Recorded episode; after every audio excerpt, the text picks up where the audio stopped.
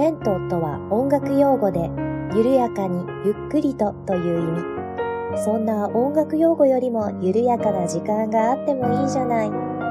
レントよりなおゆっくりと、緩やかに始まります。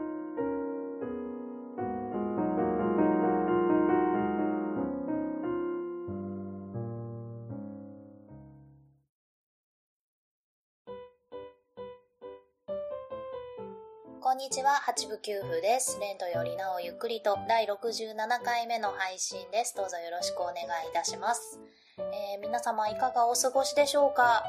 お盆真っ只中といったところですが、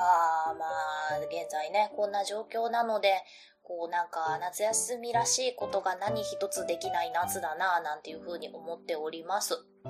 こうね、ゆっくり電車でのんびり旅をするということもね、難しいですし、こう海開きしてないから海水浴にもなかなか行けないし、と言ってもまあ毎年そんな海水浴なんか行かないんですけれども、ねえ、あの、お祭りもやってないし、花火大会もないし、ということでね、うん、小さいお子さんがかわいそうですよね。夏の楽しみが何一つないということで、うん、あの、友達のね、あの、お子さんの状況とか聞いててもちょっとかわいそうだな、なんていうふうに思ったりしております。とまあまあそんな状況なんですけれども八部九符はと言いますとですね、うん、あの今言ったようなことあつ森で全部できるんですよね。すごいですよね集まれ動物の森、というわけでね八部九夫はあの本体はねあのクーラーの効いた涼しいお部屋の中にいて、えー、あつ森の中の八部九夫にこう海を泳がせたり釣りをさせたり虫取りをさせたりでね、あつ森、あの、8月は日曜日の夜は花火が上がるのでね、こう、花火を眺めたり、あとはね、あの、天体観測をしてみたり、えー旅行に行きたかったら離島ツアーに旅行に行ってみたりなんていうことをしております。すごいな、夏にやりたいこと全部あつ森でできちゃう。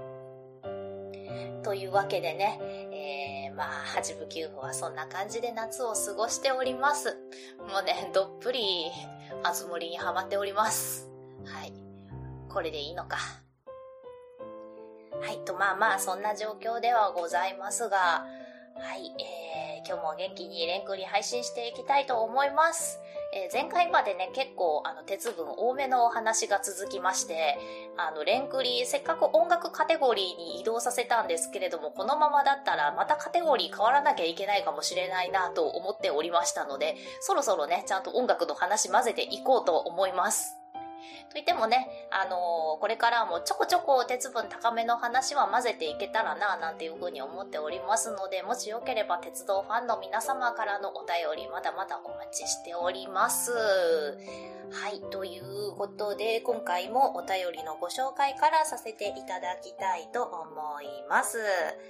はい。では、本日もですね、バンダナさんから、えー前回に引き続きお便りいただいておりますので、ご紹介させていただきたいと思います。え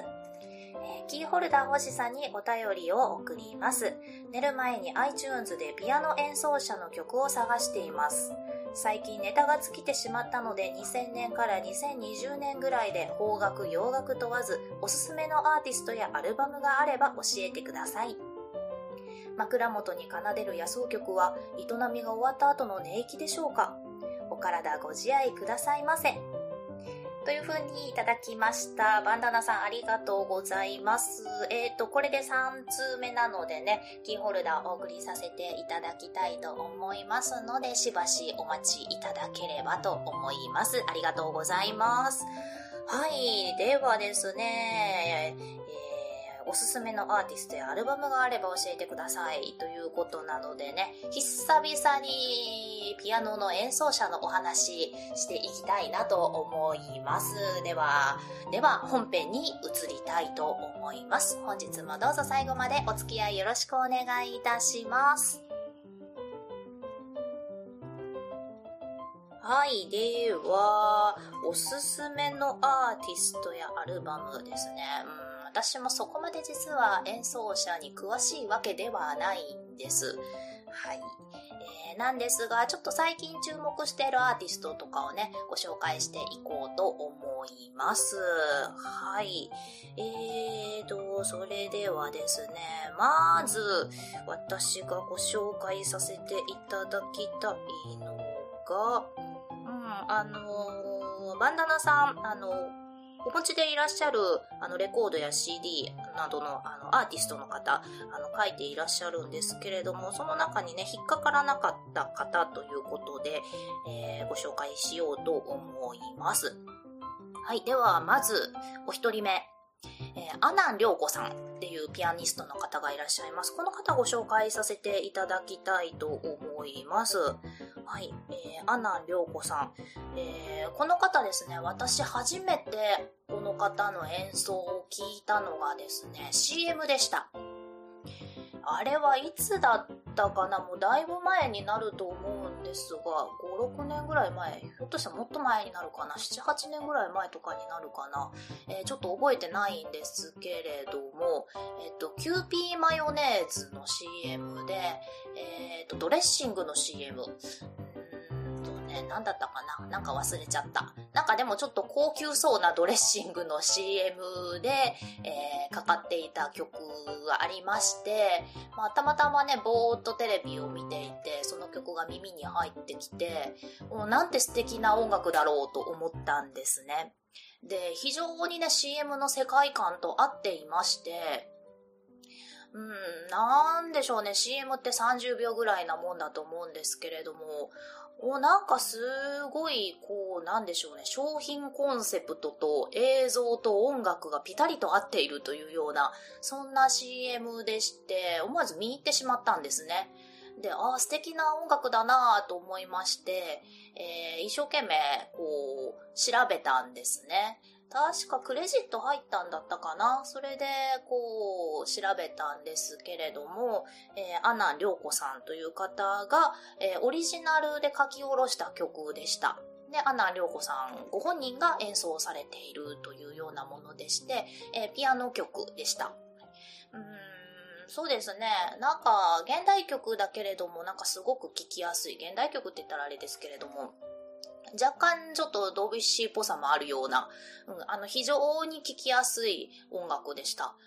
で、そこからですね、いろいろちょっと調べてみまして、うん、あの、すごいリラックスして聴けるような曲が非常に多いです。そして、あの、結構ね、ドラマのサントラなんかも手掛けていらっしゃるそうなので、うん、ひょっとしたらね、ご存知のドラマであるかもしれません。えー、とっても聞きやすいので、あの、それこそね、寝る前なんかに聞かれるのはとってもいいんじゃないかなと思います。はい、アンナ涼子さん、えー、まずはおすすめさせていただきたいと思います。よかったらね、調べてみてください。いろいろ CD アルバム出てますし、えーと、そうですね、私のおすすめ、うん、そうですね、アナン涼子 NHK ワークスというアルバムがありまして、これ非常に聴きやすいと思います。あの、NHK のドラマのサントラなんかをたくさん手掛けておられるので、その中から集めたアルバムとなっておりまして、えー、まあやっぱりね、ドラマで使われただけあって非常に聴きやすいです。はい。まあ、他にもね、たくさんアルバムありますので、よかったら探してみてください。あの、結構ね、情報が少ないので、アナ・リョコさんどんな方なのかっていうのがね、いまいちわからないんですよ。メディアにね、出てこられるような方でもないですし、うん、結構謎なピアニストだなというふうには思っております。ぜひぜひ一度聞いてみてください。はい。では、その次。うん、次はですね、あの、ピアノ曲というわけではないんですが、えー、カルテットをご紹介したいと思います。まあ、ピアノ含んでるということでご容赦ください。えー、1966カルテット。こちらをご紹介したいと思います。はい、えーと、まあ、女性ばっかりで編成されたカルテットなんですけれども、えーと、バイオリン2人でピアノとチェロの4人組のカルテットになります。でですね、1966カルテットのこの1966とは何かというところなんですけれども、えーとですね、最初に手がけたのがビートルズのカバーだったんです。なので、ビートルズが、えー、日本公演のために最初に来日したのが1966年なんですよね。なので、それにかけて1966カルテットという名前で活動されていらっしゃいます。で、コンセプトがですね、クラシックのテクニックをベースに洋楽アーティストのカバーを行うという、えー、コンセプトでやってらっしゃいまして、まあ、先ほども言ったように、あの、ビートルズのカバーがね、有名です。で、えっ、ー、と、プロデューサーがですね、え、高島博之さんという方でして、この方何者かと言いますと、え、ー、と、有名なバイオリニスト、高島千佐子さんっていらっしゃいますよね。まあちょっと演奏以外のところでこの方有名になってしまってる節があるんですけれども、えー、その高島千佐子さんのお父様です。そしてビートルズが来日した時の担当ディレクターでもあったんですよね。この高島博之さん。えー、この方を、えー、プロデューサーに迎えて、えー、結成されたカルテットでございます。でね、私が持ってるのはビートルズのカバーアルバムなんですけれども、あの、すごく聴きやすいです。聴きやすいっていうか何でしょうね。うん。あのー、寝る前とかに聴くには非常にいいと思います。うん。でもね、BGM にするにはちょっともったいないんですよ。うん。聞き込んでしまいたくなるけれども、なんでしょうね。耳障りがいいというような、えーそんな不思議な感じになっております。でね、結構大胆にアレンジとかもされてるので、ベースはビートルズなんだけれども、めちゃめちゃクラシックだなみたいな曲もね、結構あったりしまして、非常にね、私好きでよく聴いております。でね、ものすごくね、やっぱりね、あの、技術的にも、あの、上手い方ばかり揃っているので、あの、聞き応えもちゃんとあります。なのでね、あの、ぜひぜひピアノ曲というわけではないですけれども、こちらもおすすめです。えー、ちなみにですね、私、この1966カルテットのビートルズのカバーアルバムをですね、あの、結婚するとき、結婚式の披露宴の BGM に使ってました。結構受け良かったですし、あの、結婚式場の、あの、音響スタッフの方に、あ、この CD いいですね、というふうに、えー、おっしゃっていただいた覚えがあります。なので、こちらおすすめです。1966カルテット、ぜひぜひ一度聞いてみてください。はい。では、3人目ご紹介したいと思いますいます。ちょっとね、寝る前に聞くにしては元気が良すぎるかなと思うので、よかったら日中に聞いていただきたい、えー、ものなんですけれども、HZ トリオという、これはね、ジャズのピアノトリオをご紹介させていただきたいと思います。えー、HZ トリオ。えーと、まあ、ジャンルはジャズ、まあ、ロックやポップスも混じってくるかなと思うんですけれども、え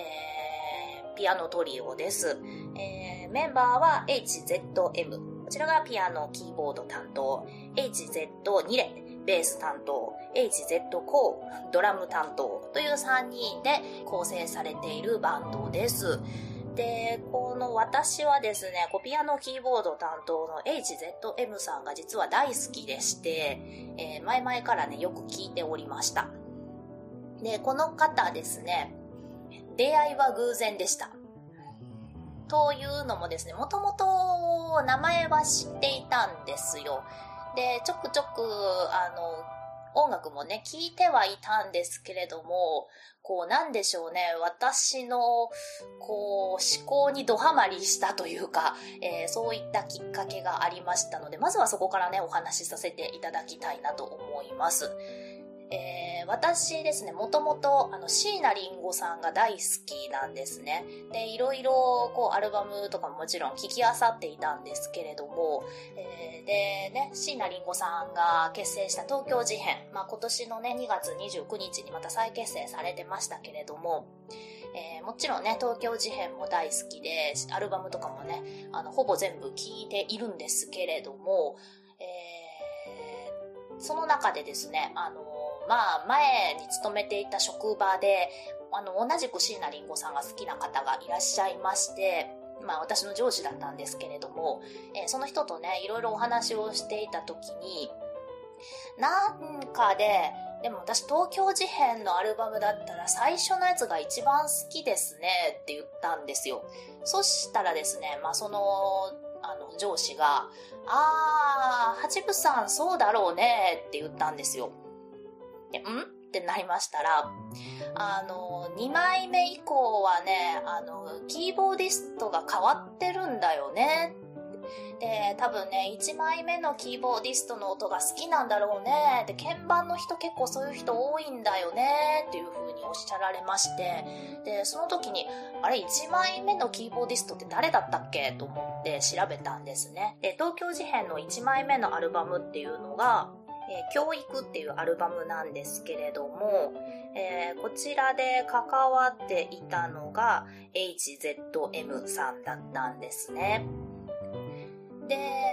ああ、HZM さんが関わってたんだと思いまして、そこからね、いろいろ聞くようになったんです。他の曲なんかもね、いろいろあさって聞くようになりまして、まあ、HZM さん、一応、まあ、別人ということにはなっているらしいですが、え別名義としまして、ひいずみまさゆきというお名前でもね、活動されておられます。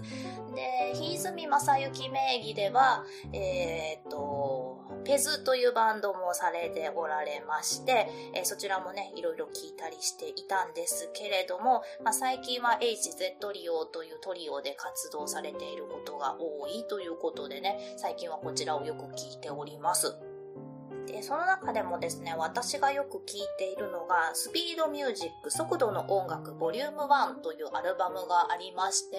こちらをね、最近よく聴いています。で、これは何かと言いますと、えっ、ー、と、関西の方ではね、残念ながら放映がされてないんですけれども、えー、スピードミュージック速度の音楽という番組がどうやらテレビ神奈川だったかな？で、あの、放送されているそうでして、まあ、その中で演奏した曲をね、あの、アルバムにまとめたものとなっているんですが、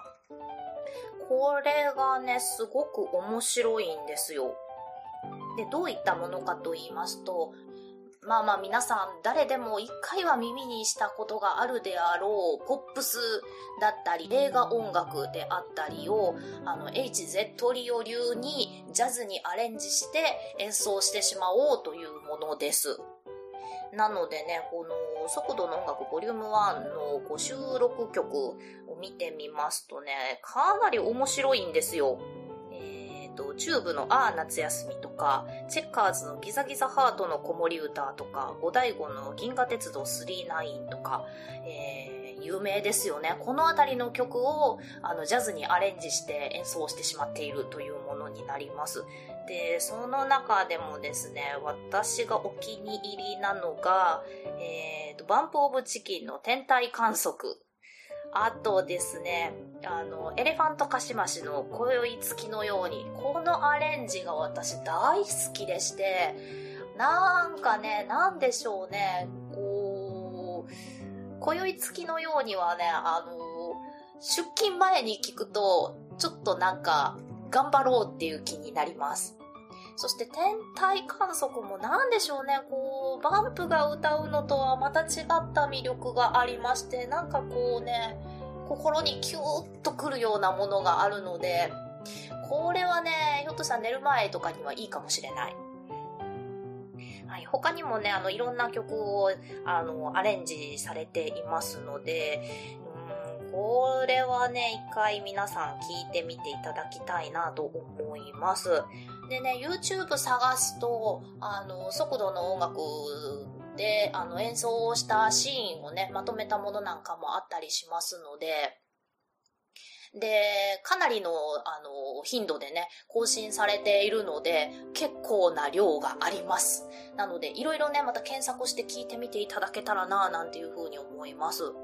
私もね、最近結構暇さえあれば、あの、検索して聞いたりしています。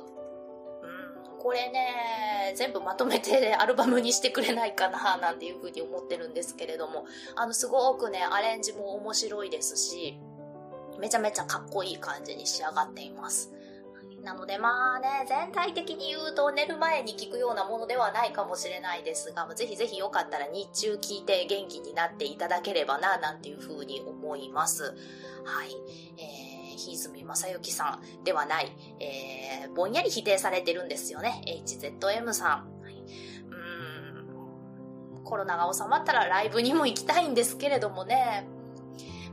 一回ね、ライブ行こうと思ってチケット取ろうと思ったんですけれども、どうしてもその日ね、ダメだったんですよ。で、泣く泣く涙を飲んだ覚えがありますので、でね、大体ライブハウスとかでされるんですよね。なのでね、この状況がいつ日常に戻るのかっていうところですね。ぜひぜひこうライブハウスでライブを楽しめる環境がね、また戻ってきたら、うん HZ リオのライブは行きたいなというふうに思っております。というわけで今日はなんかつらつらと私の好きなアーティストのお話をしてみました。は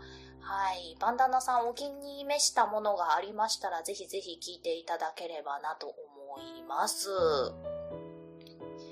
というわけで本日はそろそろ終わりにさせていただきたいなと思います。では本日もお聴きいただきましてどうもありがとうございました。